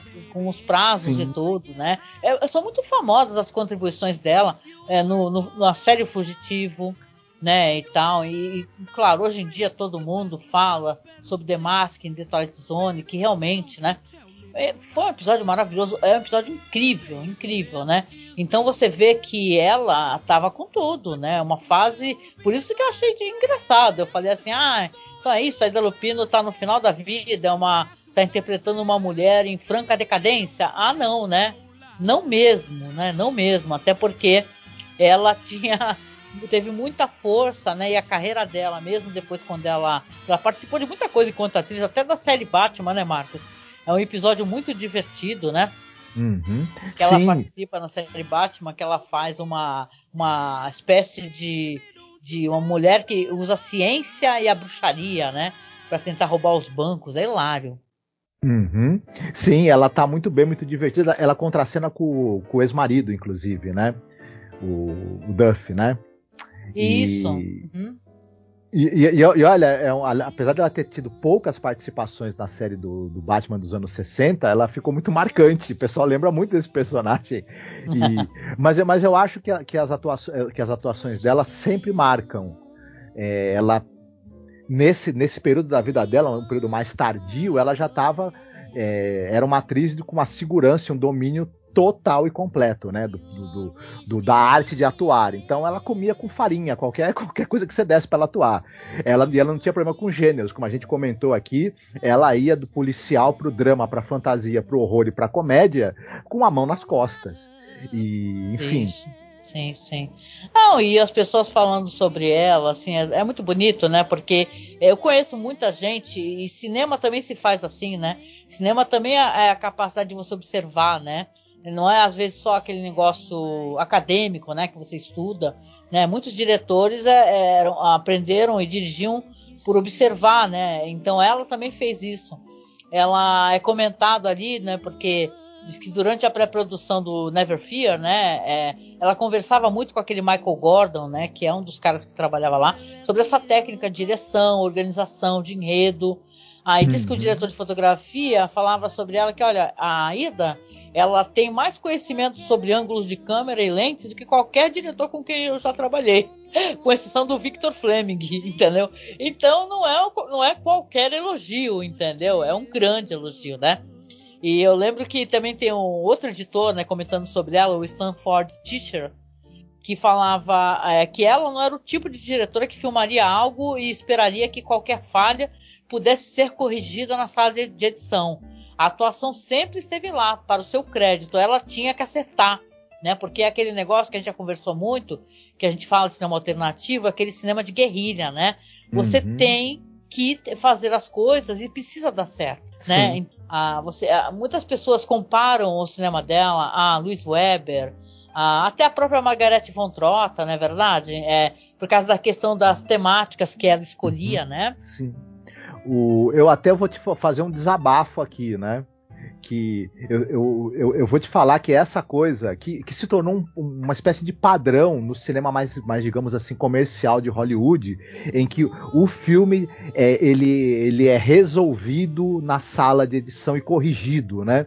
E você percebe o, muitas vezes o, o, pouco cuidado com o roteiro, o, o pouco cuidado com, com, a, com as atuações e, e, e, um pouco assim a falta de, de, de, de esmero no, justamente por conta né, das pessoas terem, terem pouco envolvimento com o projeto, envolvimento no, no sentido mesmo de abraçarem o projeto. E essa coisa do, do, do, do diretor contratado depois corrigir tudo na, na, na sala de, de, de, ali na edição, ainda mais com a facilidade que você tem aí do, do da, da, edição por meios digitais e tudo mais, né? E, é, é, esse, isso transparece tanto em, em, parte da produção que a gente vê hoje, sobretudo dos, dos, filmes dos grandes estúdios americanos, que isso me dá um banho de água fria tão grande quando eu estou vendo certos filmes, e é tão bom a gente poder assistir filmes como os da Ida Lupino, que ela, os filmes que ela dirigiu, que são feitos com genuíno amor, um, uma, uma, grande vontade e, e, e interesse de contar aquela história, um esmero em todos os detalhes da produção e, da, e, da, e, da, e da, dos elementos artísticos que estão relacionados com o filme é revigorante, sabe? Pra, pra gente, enquanto espectador, assistir obras como essas. É, não, e ela conseguiu dirigir. A gente está falando de orçamento, né? Mas ela conseguiu dirigir é, The Trouble with Angels, né? Que é, foi um filme com grande orçamento, né? Estrelado ali por Halle Mills, né? E Gypsy Rose Lee e tal, que no final elas se transformaram em grandes amigas, né? E tal. É interessante como a carreira dela, né, e tal, ela teve o cume assim da carreira dela enquanto diretora, depois ela continuou dirigindo para televisão e depois ela continuou atuando. Então é por isso que eu falei, ó, é, 16mm Shrine é uma história que é muito fantasia, que tinha que ficar no universo da imaginação porque na verdade essa mulher continuou trabalhando muito, né? E mesmo com o casamento complicado dela, né? Ela conseguia ser um esteio. Isso é muito bonito, porque isso está nos livros de, de biografia sobre ela. Né, que tinha aquelas fofoqueiras famosas, né? A, a Eda Hopper, né, Marcos? Tu deve lembrar esse nome. A Loela uhum. Parsons, né? E tal. E diz que ela e o Howard Duff estavam sempre quebrando o pau que se escutava da esquina, né? E tal. E ela pegava provocava essas fofoqueiras, aparecia de braços dados assim com, com os amigos, né, como se estivesse tendo um caso e tal. Ela movimentava, a, inclusive até a indústria de fofoca, hein, uhum, e tal. E os caras sim. faziam os, umas encenações como se estivessem brigando. É, era uma coisa maravilhosa. Então você vê que até as séries depois ela acabou emplacando, estrelou mais séries, tipo Mr. Adams and Eve, né, que eu acho que tu comentou em certa ocasião, né? Sobre essa. Acho que foi em off comigo, né? Mas você vê quanto dela que ela colocava, né? Dela de si, né? Da pessoa, que ela não aceitava estereótipos. Quando ela foi reconhecida enquanto aquela é, femme fatale, aquela mulher turbulenta, aquela bad, né? Bad girl, é, meio fora da curva pelas quais ela ficou famosa, ela recusou esse estereótipo e resolveu ir para a direção. Uhum, entendeu? Sim. Então ela não aceitava ser colocada em caixinhas, né? E sim. isso é muito interessante, né? E tal. Ela, é, quando a pessoa falou, ah, é, e quem é Drupino? Aquela loirinha, aquela menina uhum. loirinha, meio, meio, né? É, sei lá, brincalhona, meio cheia de. Ah, então, mas não é mais. Agora é uma mulher uhum. morena, poderosa, uma femme fatale. Ah, mas é uma femme fatale? Não, uma mulher turbulenta. Agora não é mais, agora é a diretora da Lupino.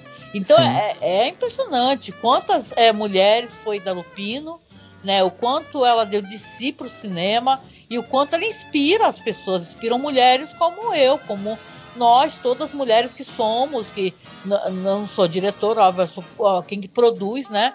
Material dentro da internet, então são mulheres inspiradoras, né? É uma pena que ela tenha sido meio é, afogada depois na questão do alcoolismo, né? Ela foi levada é, pela doença, né? Ela teve câncer, né? Ela acabou é, coitada, ela ficou sozinha por uma época, porque ela não se dava com a filha, né? Até pela questão do alcoolismo e tudo, acabou ela e a, a filha se afastando e ela vivia sozinha. Ela acabou sendo é, acolhida por uma amiga que cuidava dela, que cuidava até da, da questão financeira, né, para ela poder sobreviver. E ela acabou tendo câncer e foi o câncer durante o tratamento do câncer que ela foi, foi faleceu, né? Ah, já tinha mais de 70 anos de idade aí da Lupino. Mas você vê que ela é uma pessoa que ela, ela, nossa, ela tem duas estrelas na calçada da fama. Ela tem uma estrela pela colaboração enquanto atriz e enquanto na, no cinema, enquanto na TV. Né? Uhum. Né? Então é alguém realmente para se estudar muito, para se conhecer tudo, para se inspirar, para ver os escritos, para ver cantar, porque ela cantava. Então, né, sem palavras assim para a importância que a Ida Lupino tem, né? E ela é tão importante que ela conseguiu furar a bolha do Rod Selling com esse zilhão de diretores, né? Que a gente já falou sobre todos eles, né? Falamos biografia dos diretores e tal. E tantos caras e ela a única mulher, né? A única mulher, né? Deveriam ter mais, tinham mais diretoras, né? Na época trabalhando, mostrando né, suas visões é, sobre cinema, né? Sobre as características do cinema. Então é, e uma mulher, cara, uma mulher para dirigir homens nesse mundo machista de Hollywood nos anos 50. O que, que deve ter sido, né? Que dirigiu vários homens, faroestes, né? Então, uhum. e da Lupino. Sim, de, é, colaborou né, com, com, com, diretores importantes também da, da época e produtores e tudo. E, e ela fazia uma, uma, uma, piada que ela brincava e falava assim: é, eu, eu como atriz, falavam que eu era uma Bette Davis de baixo orçamento, e aí depois, quando ela iniciou na, na direção, é, brincavam porque ela tinha amizade e foi colaboradora também do Don Siegel, né? Inclusive é, chegou a escrever roteiro para filme que ele dirigiu, atuou é. em filme dele. Ela, ela e... falava que enquanto diretora que era a versão pobre do Don Siegel. o, o Don Siegel de baixo orçamento. Mas para que quem é. É, estava tal, achavam que estava fadada a ser uma, uma, uma Bette Davis dos pobres e um Don Siegel dos pobres né, ou de baixo orçamento, ela deixou uma assinatura pessoal indelével na história de Hollywood, né, do cinema. É, exatamente, né? Você vê que ela, ela é famosa a frase dela, né, sobre isso, sobre Hollywood, né? Ela fala assim: "Ah, peraí, Hollywood tá querendo engolir a gente, né?" Então ela ela é corajosa, fez frente a, contra o macartismo, né? Enquanto muitos atores e atrizes estavam se escondendo, na é verdade, Vamos lembrar o que aconteceu pro, com o coitado daquele roteirista maravilhoso, né? Então ela é uma mulher corajosa, né? Uma democrata, né? Não que uma democrata, uma democrata nos Estados Unidos seja uma pessoa de esquerda, assim, profundamente, mas um democrata numa, na época do macartismo é muita coragem, né? Que tu fica sem emprego, né? Basicamente. Uhum. Então, viva Ida Lupino, viva todas as atrizes, viva todas as diretoras que conseguiram fazer frente, né, e sabe, sair do Star System para poder ter a sua própria carreira, para poder ter a sua própria voz. E com isso, né, Marcos, a gente vem chegando no final desse programa. É, que, claro, a gente não falou sobre todas as coisas que a Eda Lupino já fez, porque isso, eu acho que isso daí é, é coisa que eu, né, Marcos e vocês, quem está escutando aqui, a gente pode fazer isso, né, para o resto da nossa vida, conhecer, né, os filmes da Ida Lupino, conhecer é, seus vários e vários papéis, né? E tal. Passou para vocês aí vários momentos da, da carreira dela, de documentário, fotos famosas. Espero que vocês gostem. E com isso a gente vem finalizando e vamos então pro próximo episódio, que é o Masks, que vai sair na sexta-feira, né, Marcos? Exatamente, a gente vai poder falar aí de mais uma, um trabalho muito impressionante dirigido pela, pela Ida Lupino. Né? Exatamente. Então a gente deixa aqui um abraço, lembrando para vocês que estamos, gente, em campanha para tentar comprar um computador, né? Comprar, né? montá-lo, na verdade, né? Estamos comprando as peças. Se você puder nos apoiar, nos apoie, tá? O nosso Pix é apoio masmorra@gmail.com. Temos aí o link logo abaixo, logo abaixo, só você clicar na descrição do Apoia-se, tá? E do Padrim, onde a gente aceita as doações mensais para poder deixar com, fazer com que o nosso trabalho continue vivo, né? Continue vivo, continue, continuemos aqui com vocês. A gente quer poder falar de The Twilight Zone, a gente quer poder ano que vem, já estamos aqui confabulando, falar sobre Galeria do Terror. É tão legal a gente ter um podcast que faz uma pesquisa assim, que fala sobre certos trabalhos e certas obras assim que poucas pessoas se interessam, né? A gente procura, a gente gosta disso de séries clássicas, ama esses roteiros intrigantes. Então, por favor, tá? Apoie o nosso podcast. Siga a gente lá na Twitch. Estamos toda terça e quinta-feira com live na Twitch. Terça-feira eu falo sobre a série Hannibal. E quinta-feira eu e o Marcos falamos sobre Caô Crimes, que agora vai ter um diferencial que vamos fazer aí um programa em quatro partes, tá? Uma história que vai ter é, começo, meio e fim, né? Espero. e é isso, né, Marcos? Quer deixar algum recado no final? Fiquem bem, se cuidem e estamos de volta em breve aí, né? Sim. Brilha, Ida Lupino.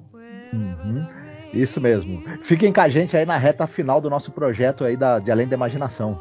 Exatamente, estamos chegando no final e lembrando que todo mundo que nos apoiar acima de 10 reais, está nos apoios aí em Pix, já está participando do sorteio dessa ilustração sobre a série Além da Imaginação que o meu querido Marcos aí fez, né? Tá, então não deixe de nos apoiar. Um beijo até o próximo podcast. Fiquem bem. Beijinho, tchau, tchau. goodbye wherever.